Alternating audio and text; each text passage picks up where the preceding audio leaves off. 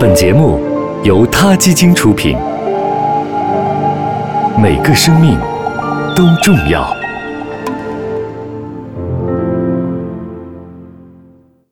欢迎收听今天的他 Radio，获取每天最新节目推送，请关注他 Radio 微信公众号。不仅有音频文字版，还有更多关于动物的精彩资讯哦。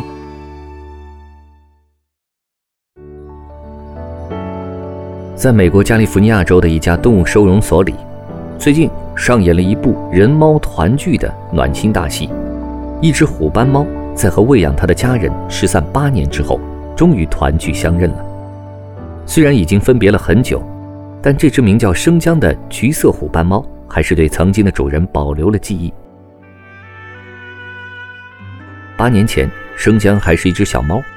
有一天，它突然从家中消失了，可能是跑出去玩迷路了。从此之后，就再也没有回到过家，这让从小领养它的史蒂芬夫妇十分伤心。他们也曾努力寻找，但都没有找到生姜。生姜走失之后的第八年，一个名叫里克的男子发现了一只橘色虎斑猫。在自家车库门前晃悠，他看到这只猫很可怜，就给了它一些吃的。两个月后，李克和这只猫产生了感情，于是就决定收养它。在收养前，李克带着这只橘色虎斑猫去兽医院体检。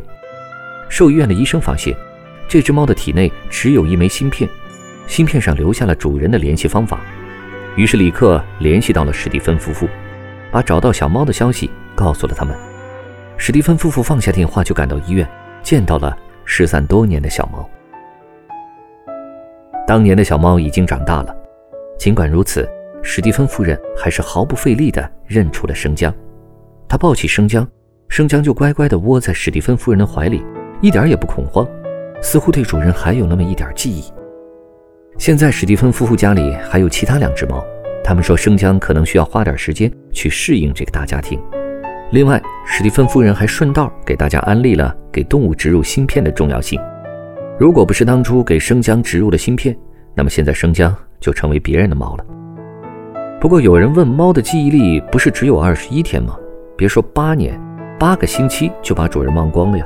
实际上那是谣传，猫的记忆力并没有短的那么夸张。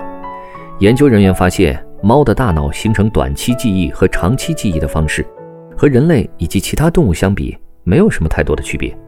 猫的大脑功能可以和一个两到三岁的小孩相比呢。在猫还未被人类驯化之前，它们依靠它们的记忆力生存。与群体合作捕食猎物的狗不同，在野外，猫更善于单独猎食。它们一般需要学习好久才能掌握捕猎技巧，它们还得有解决困难的耐心和一套适当的捕猎策略。猫们为了每次捕猎后都能安全返回，它们需要记住自己所经过的各种路线、各种气味和各种声音，或者是记住哪些区域有对它们构成威胁的动物存在。猫能够长时间地记住快乐和痛苦的体验，比如它得到的好处、受到的伤痛、它的害怕或恐惧的经历等。如果一只猫受到了人对它身体上或者精神上的虐待，那么它会把这种不好的记忆关联到所有人的身上。所以，人们往往需要花相当长的时间，并且要有足够的耐心来取得一只被虐待或者被抛弃的猫的信任。另外，猫对于好的经历也能记得很久。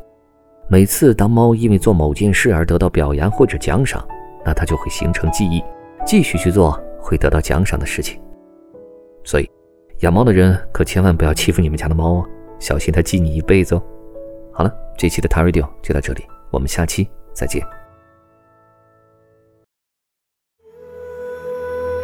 他 Radio，中国大陆第一家动物保护公益电台。